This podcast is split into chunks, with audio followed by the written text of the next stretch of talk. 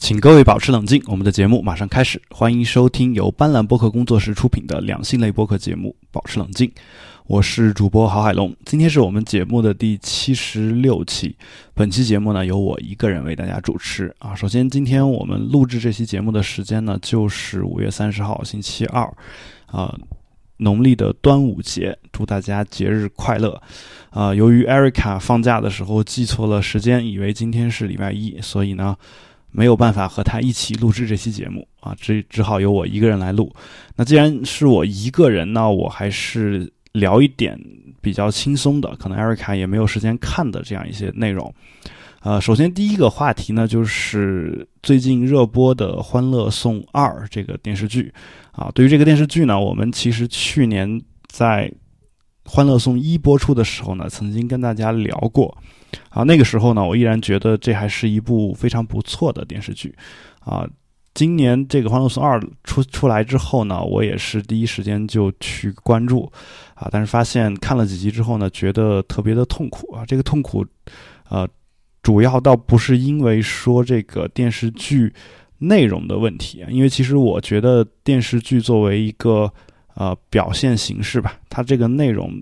呃，里面有好的，有不好的这种东西，这都是正常的。只是说，它的整个这个电视剧给我一种，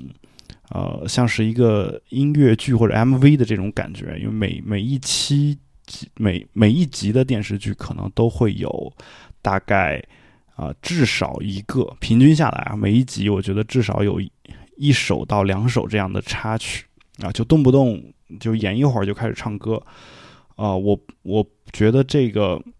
呃，它不太像是我心目当中电视剧应该有的一个样子，而且这也并不是什么特别创新的艺术表现形式，啊，所以呢，无论从实验的角度还是从电视剧的角度，我都不觉得这个电视剧这样做看上去会好，啊，当然这个这件事情呢，跟我们要聊的。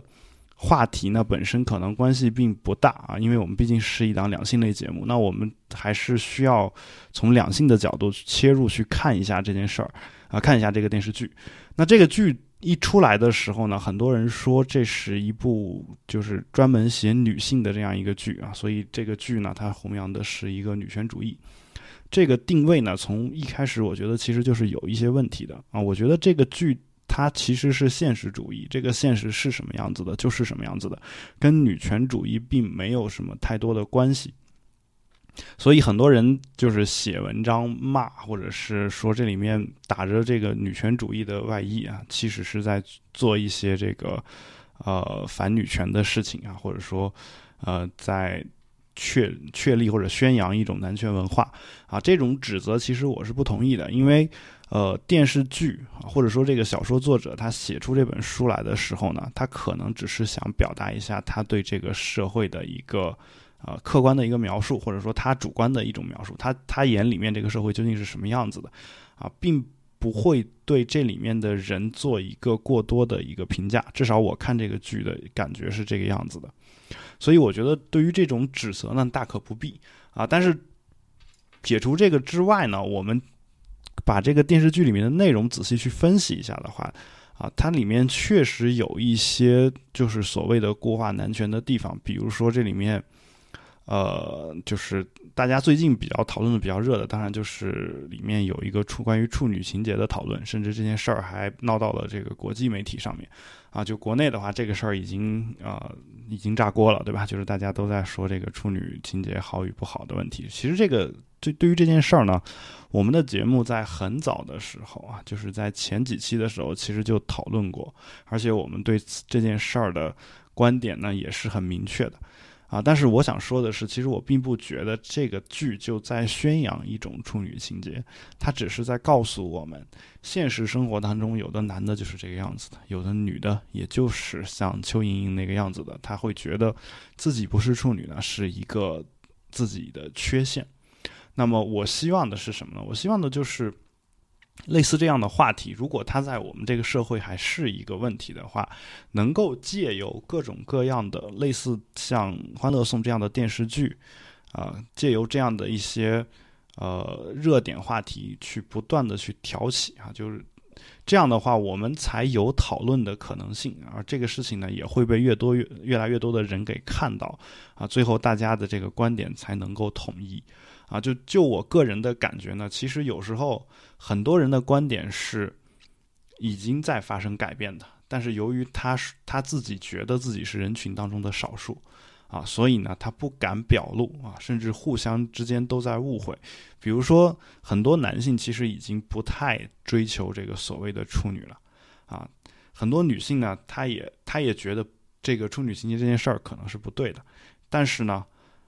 由于她觉得大部分男人可能不是这么想的，或者由于她觉得大部分女人可能不是这么想的，迫于这种群体的压力呢。啊，很多女性，我我看到很多女性，虽然她是一个接受很好的教育、高等教育出来的这种女性，她依然会觉得，呃，反对婚前性行为啊，反对试婚啊，反对就是然后支持处女情节啊，等等等等。她其实内心深处可能并不觉得这件事情是对的，只是她觉得如果她不这样做的话，她没有办法找到啊自己心目当中或者理想当中的那位男性啊，她有可能会有这样的一个。情况存在，而且还有一种情况就是，哪怕她自己本身不抱有说我一定要找一个男朋友的这种想法，但是她会觉得说，如果她的观点不是那个样子的，是被主流所不接受的，啊，这是心中的一重隐忧吧。那男性这边呢，其实也有类似的压力，因为有些男性他的心理也不是那么的强大，他会觉得说，呃，其实有时候很多。就我身边很多人啊，他他找这个女朋友找对象的时候，他并不是说要找给自己看的，对吧？呃，他是找给别人看的啊。这个事儿呢，是一个现实存在的情况啊，就是他会觉得说，别周围的人如果都是处女情节的话，他也必须要找一个处女才行。尽管他自己可能没有这样的一个追求，当然你可以批判说这个男的或者这个女的不够坚强或者不够。心理不够强大，甚至你可以批评批评他，这些人其实也是人渣，啊！但是呢，你批评归批评，毕竟现实生活它并不是一个艺术加工过的一个生活。那现实生活当中有很多这种事情呢，其实是各种因素都掺杂的，都掺杂的。我们之所以觉得《欢乐颂》这个电视剧好，也是因为它里面讲到了很多我们之前之前电视剧里面不敢触及的一些东西。啊，就是当两个人追求爱情的时候，啊，他真的是单纯的为了追求爱情吗？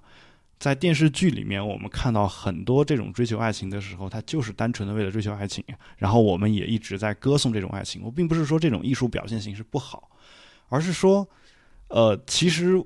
你回到生活当中来看的话，有很多时候，或者说绝大多数人，他对于爱情的追求其实并不是那么纯粹的啊。我不，我们不能排除这里面有爱情的成分，但是也有很多现实因素的考量啊。就是我们一边在骂有些人心里面打着小算盘的时候，一边可能你自己心里也在打着一些小算盘。那这个时候你再去看这个电视剧，你会发现这个电视剧里面其实有很多这种啊，就是好就好比王百川与樊胜美的之间的这种恋情啊，他们之间。你看，你看王百川对樊胜美就是也是一个一门心思的去在追求，啊，然后可能也是从小的一个梦中情人这样的去追求，但是呢，哦，他自己心里难道没有自己现实的考量吗？是有的啊，而且你而且你从周围绝大多数人的评价来看呢，这个人自己对心里自己自己的那种现实的考量，我们甚至还认为他。他考量的还不够，应该再多考量一下。很多人会觉得他追求樊胜美是不值的，等等等等，会有这样的一些想法。那所以我们觉得，现实其实就是这个样子的。他人性本身就是复杂的。你你觉得他是真爱啊？我觉得是没问题的。但是他这个真爱里面真的就不掺杂别的任何的东西吗？那也肯定是肯定是不可能的，对吧？所以，呃，这个也是我们。认为认为说这个电视剧，或者是去年一开始的时候，我们觉得这个电视剧好的一个地方，有很多这种呃，就是网上在去年的时候就会有有很多人在网上骂《欢乐颂一》，说这里面有很多这个呃呃，就是所谓阶层固化呀什么的这样的一些呃，就是所所谓宣扬了这样一些东西啊，但是但是。其实，绝大对于绝大多数人来说，或者说对于这个社会的绝大部分来说，啊，就大家心目当中所想的那种阶层固化，它也是一种现实的存在啊。就是，但是呢，我想说的是什么呢？我想说的是，这是一个统计数据，这是一个统计数据，而这个统计数据你不要把它套在你个人身上就行，因为只有你自己对自己的了解是最深的啊，就是你自己是一个什么样的人。啊，你自己能不能够摆脱说，如果你你是上进的，然后你说你想从一个这个比较相对来说比较不那么富裕的人，变成一个中产阶级，然后变成一个有钱的人，你觉得你自己有这个能力？这个事儿呢，只有你自己能了解啊。但是你也不能否认说，我们从一个很大的社会层面去统计的话，大部分人可能。啊，终其一生也很难摆脱他所在的那样一个阶层，啊，这个事情听上去有点残忍，不够心灵鸡汤，但是你必须承认，从统计上讲，它就是这个样子的，啊，然后这个时候你再回过头来想一想，说你去批判这个电视剧，可能就没有那么多的道理所在，啊，而且我们都是成年人，我们在看这个电视剧的时候，你不会说我就把它给跟现实等同起来，说它现实就是这个样子的，啊，就是你知道。它里面有反映现实的部分，但是你所面对的现实肯定跟它还是有不一样的地方，所以你根据你的自己的现实去考虑问题就可以了。我们不会因为说看一个这样反映社会现实的电视剧就学坏或者是学好啊。我觉得这个电视剧起不到这么大的作用，但是呢，我觉得电这个电视剧有一点好的是，它能够让我们找到一个机会把这些问题都拿出来讨论一下啊。这也就是为什么我替他的第二部。感到惋惜，或者第二季感到惋惜，因为整个第二季就是它的这个拍摄的成，就是整个电视剧的质量是有一个很大的下降。如果电视剧下降的质量下降的话，我相信有很多人会弃剧。弃剧了之后呢，我们可能就失去了一个之前我们还觉得比较好的讨论问题的一个窗口啊。那么包括这个处女情节也好，这事儿只要拿出来被讨论一次，那么大家就会，比如说你。你你是一个不不支持处女情节的人，当别人说的时候，你可能斩钉截铁的去告诉他说说，对于这种人，我觉得他就是人渣或者怎么样。那你一说的话，那可能周围原本跟你打算讨论问题的那个人，就增强了对这种观点的一个信心，他觉得你这样的说法可能是对的，啊，然后随着越来越多的人听到这样的说法的时候呢，大家会觉得说，哦，原来其实。就是有，就是没有处女情节的人，其实已经越来越多了，而且甚至有可能是人群当中的多数。那这个时候呢，我们也就不用那么的去在意说处女情节这这回事儿。那整个社会就是慢慢的往好的方向去发展啊。当然，有些人他会说说啊，那难道不应该从一开始就不存在吗？但现现在的客观现实是，这个事情它一开始就是存在的啊。在存在的情况下，我认为，呃。一个比较理性的、比较可取的态度，就是让他逐步、逐步的、慢慢的影响，一点一点的，让他让这种我们认为的不好的、不好的这种观点或者行为或者态度得到纠正，这是我觉得一个比较可取的一个态度吧。但如果说你想说一刀切，我从明天起我就就把所有有处女情节的人都阉了，是吧？这个这事儿，呃，你逞一时口快啊，口舌之快呢，我觉得没什么问题。但是你真的要这么去干呢？啊，我觉得，啊，我觉得这个你自己想一想，可能也会觉得不现实吧，是吧？所以呢，呃，这个剧呢，我认为虽然它现在啊，就是我我很惋惜它的第二季的这个质量下降，但是对于我们把一些呃女权的问题，把一些男女平权的问题摆到桌子上去讨论这件事情，还是很有帮助的。那这是关于这个《欢乐颂》的其中的一个点嘛？啊，就是处女情节这个点，我引申出来，随便讲了一些乱七八糟的东西。那第二个点是什么呢？就是最近我也看到一一个，呃，新浪微博叫“新媒体女性”这样一个呃微博账号啊，他发布了一一篇文章。这篇文章的作者呢叫常务报告啊，然后它的标题是《欢乐颂二》，一本大言不惭的性侵教科书。它主要讲的就是小包总在这个呃度假的时候啊，度假的时候，呃和安迪对安迪的那样一种态度或者是行为啊，这些这个事儿呢啊，在可能看过电视剧的朋友应该已经知道了是吧？没有看过电视剧的朋友呢，其实我觉得也没有必要了解那么多。其实就是他小包总强行要住在安迪的一个屋子里面，然后并且趁趁这个安迪呃喝醉酒以后呢，偷偷的爬到他的床上去睡觉，是吧？有这样的一个情况。那么这种情况呢，就是我我刚描述的这两个点呢，我如果光用这两句话来说的话，可能很多朋友也会。也会说说这个下意识的反应，就是说这肯定是一种性侵犯啊，就是肯定是一种性骚扰，至少。那但是呢，如如果你看过电视剧的话，你会发现其实事情说的没有我这么简单啊，它其实是有有一个一步又一步的这种步骤的。然后这个呃小包总本身也是对这个安迪是一种就是追求者的这样一个身份嘛，就是他是一种追求的态度啊，但是呢。我想说的是什么呢？我想说的是，这里面确实有一些情节，有一些桥段，我们严格的从性性侵或者性骚扰的角度去讲的话，它已经构成了这样的一种纠缠和骚扰啊，就是这肯定是没有问题的啊。但是呢，反过来说，反过来说，我相信啊，就如果今天艾瑞卡跟我一块儿录这个节目的话，他如果也看过这个电视剧的话，他有可能给我的观点是这样的，他会觉得说这个。很多女权主义者怎么就连一点情绪都没有？就是有的时候呢，这种性侵的行为，在两个人互相已经确认关系的情况下，或者说他们互相已经认可对方的情况下啊，就我加引号的这种所谓的性侵，可能是两个人生活情趣的一部分。这个好像也是为公众所接受的。现在我。我并不是说我要给这个小包总洗地或者是怎么样，我只是在想一个事情啊，就因为其实一直以来女权主义的文章我也看的很多，而且我确实也同意就是这篇文章所讲的这种观点吧，只是说我现在一直觉得缺乏一个标准，就是我们现在很难很难知道，就是很少很很难就是确定一个说我。我做这件事情做到什么程度，它属于情趣的一部分；做到什么程度，它属于性侵的一部分。啊，这个事情呢，我现在没有找到标准，而且我看了这么多女权主义的文章，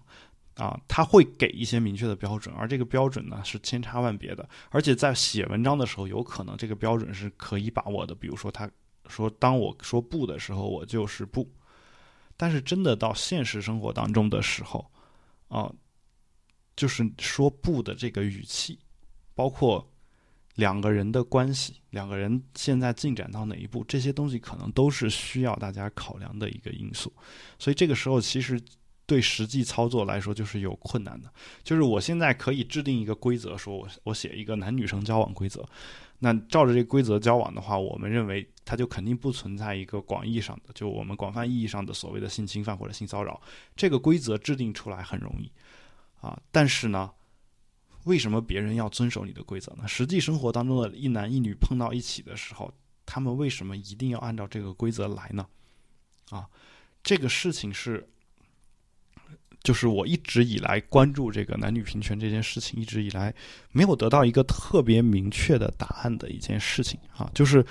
当我在为一些女性大声疾呼说这个事情是性骚扰的时候。啊，或者说这是所谓的婚内强奸的时候，马上有女性自己跳出来说才不是呢！啊，说这个事儿你怎么连一点情趣都没有啊？你怎么一讲就是这种东西，一讲就是这种东西啊？然后那我我就不得不去反思啊，就是说她作为女性的一方啊，理论上讲她，你能说她是就是支持呃，她仅仅是支持说男权吗？我觉得不是啊。我觉得不是，她肯定也有自己权利的诉求，但是，当我们认为是在替他们做这样的权利的诉求的时候，但是遭到了他们的反对，那这个反对有多少是因为他们自己没有看到这个问题的本质，有多少是因为我们我们这些所谓的女权者没有看到事情的本质呢？这个也是我觉得大家可以去思考、可以去讨论的一件事儿。好，这是关于我们的这个《欢乐颂》。二这个第二季吧，第二季这个电视剧，呃的一些讨论啊。我希望大家就是针对这个电视剧引出来的话题，我们在我们可以再做一些交流。但是这个电视剧本身呢，我就不给大家 再呃不做推荐了啊。去年的《欢乐颂一》我是很推荐的啊，而且其实我后来看了一下《欢乐颂》的这个原著。啊，原著小说呢，我觉得呃，就是没有《欢乐颂一》的那个电视剧拍的好啊，可能水平跟《欢乐颂二》的水平是差不太多的啊。大家如果有兴趣，也可以去翻一翻。呃，这是关于这篇这个就是《欢乐颂》的这部电视剧，这是我们今天的第一个话题。那第二个话题呢，我想聊一聊，就是我们的。微信群里面不是微信群啊，就是这个 Telegram 群里面啊，有朋友说要不要聊一下我们的作家林奕涵自杀的问题啊？因为他大家会认普遍认为，包括他自己可能也说说他是因为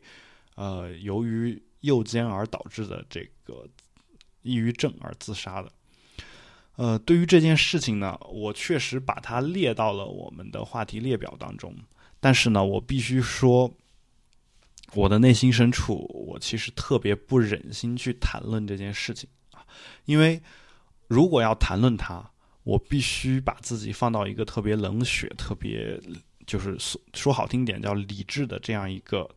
呃态度当中去讨论。但是这件事情呢，就是你你一旦要理智的去讨论的话啊，你你又会觉得对这个人特别的残忍，特别的残忍，因为他在。他自己在接受采访的时候，他我我偶尔听过一段啊，就他在里面写的是说，呃，这里面有没有就是艺术里面会不会存在一种所谓巧言令色的成分？呃，他的意思就是说，作为作为艺术这件事情本身，作为艺术这件事事情本身，它是美好的啊，就它大概的这种含义，它是美好，它不应该说包在这个艺术的外衣下面，再做一些很。很坏的、肮脏的、猥琐的这样的一些事情，大概有这样的一些东西。呃，在这儿呢，我必须说一下，因为一对于这个问题呢，我想说的是什么呢？我想说的是，其实艺术它可以包含各种各样的东西，艺术可以包含各种各样的东西啊，就好比说，早年间我会看到一种人，他说：“呃，我就不跟有负能量的人来往啊。”我觉得这个态度没错，就是。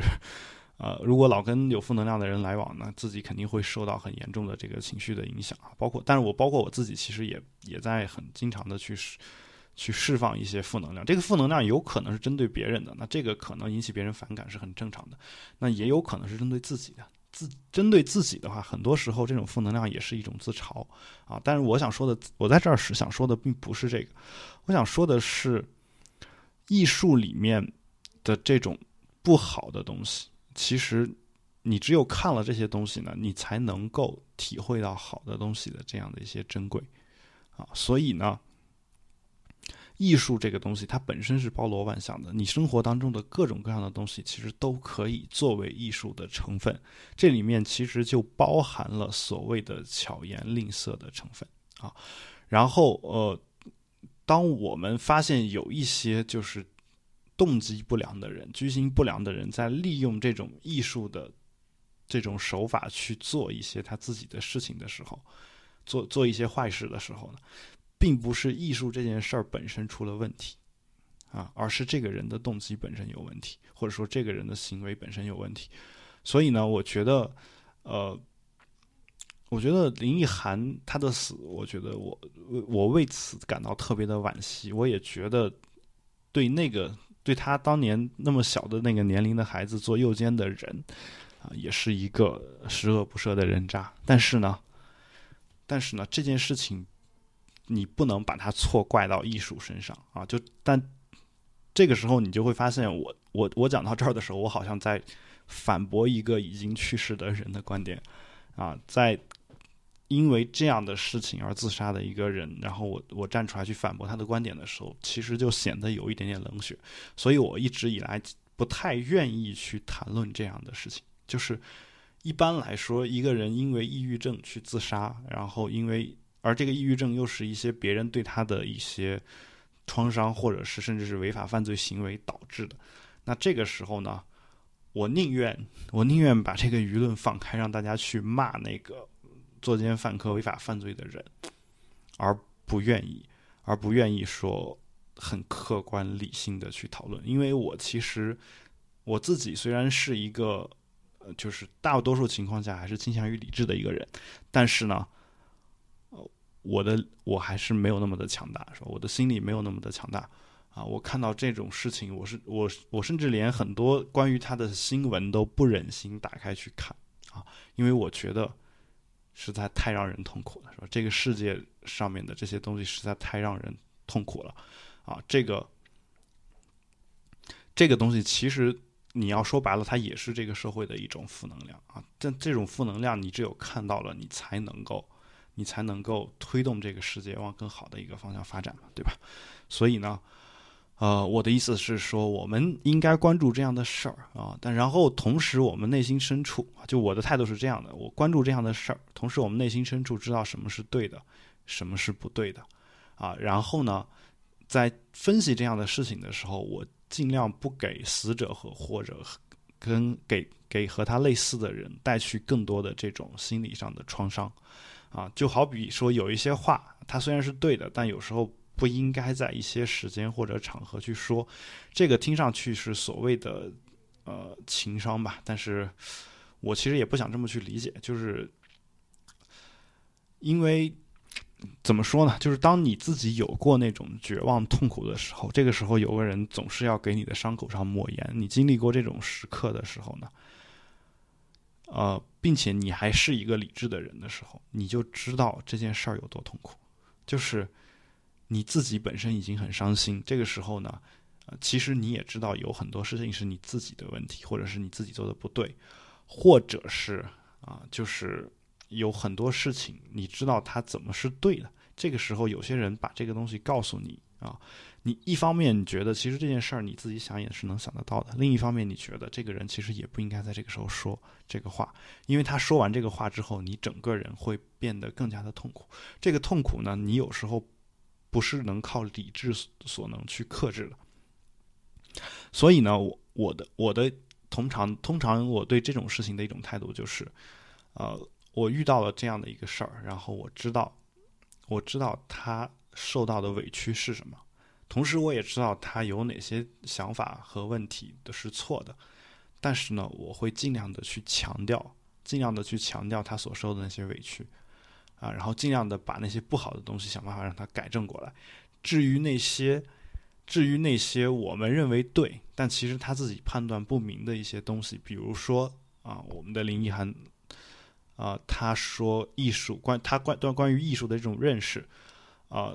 虽然如果他现在是一个还活在我们人世间的，然后理智正常的人，然后并没有得抑郁症的话，那我可以跟他坐下来平等的交流，跟他说这个艺术里面究竟有没有巧言令色的成分。但是哪怕他现在还活着，只是因为，但他依然有这个抑郁症的话，那我觉得我还是倾向于不跟他去讨论。啊，甚至他在网上发言的时候，我可能不会去做回应。为什么呢？因为我觉得这对他来说可能太残忍，可能太残忍了。啊，就好比在汶川地震的时候，有人在群里面骂啊，某些大佬捐款捐的太少了。啊，这个从理性上讲是完全没有任何道理的。他就是就是捐款嘛，对吧？捐款这个事儿，你只要捐了，那就比不捐强。啊，你没有办法指责一个人做好事儿，就是前提是明明确确，我们知道他确实捐了款，并且这个款确实用到了该用的地方，就是程序和这个他的出发点都是对的。这种情况下，最后做的这个事情也是对的。这种情况下，然后你你去指责他做的还不够，这件事情我觉得本身是有很很严重的道德问题的啊啊！但所以，我当年会跟别人去争论或者争吵，说你这个是不对的。但争完之后呢，我就跟那个人对骂了一整整一天之后，后来我发现这个人其实他们家里，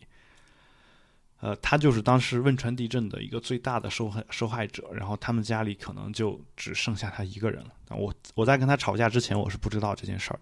但知道了之后呢，我还是嗯，就是在那个公共的平台上给他道了个歉啊，但我不确定他自己看到了没有，因为后来我们就我就我就退出了那个群，也没有跟他说话。啊，然后，但是呢，我为什么要道歉呢？我觉得我并不是觉得我做错了什么，我觉得我我的那天呃所说的每一句话都是对的，每一个观点都是对的。只是说我觉得不应该在那个时刻跟他说那句话。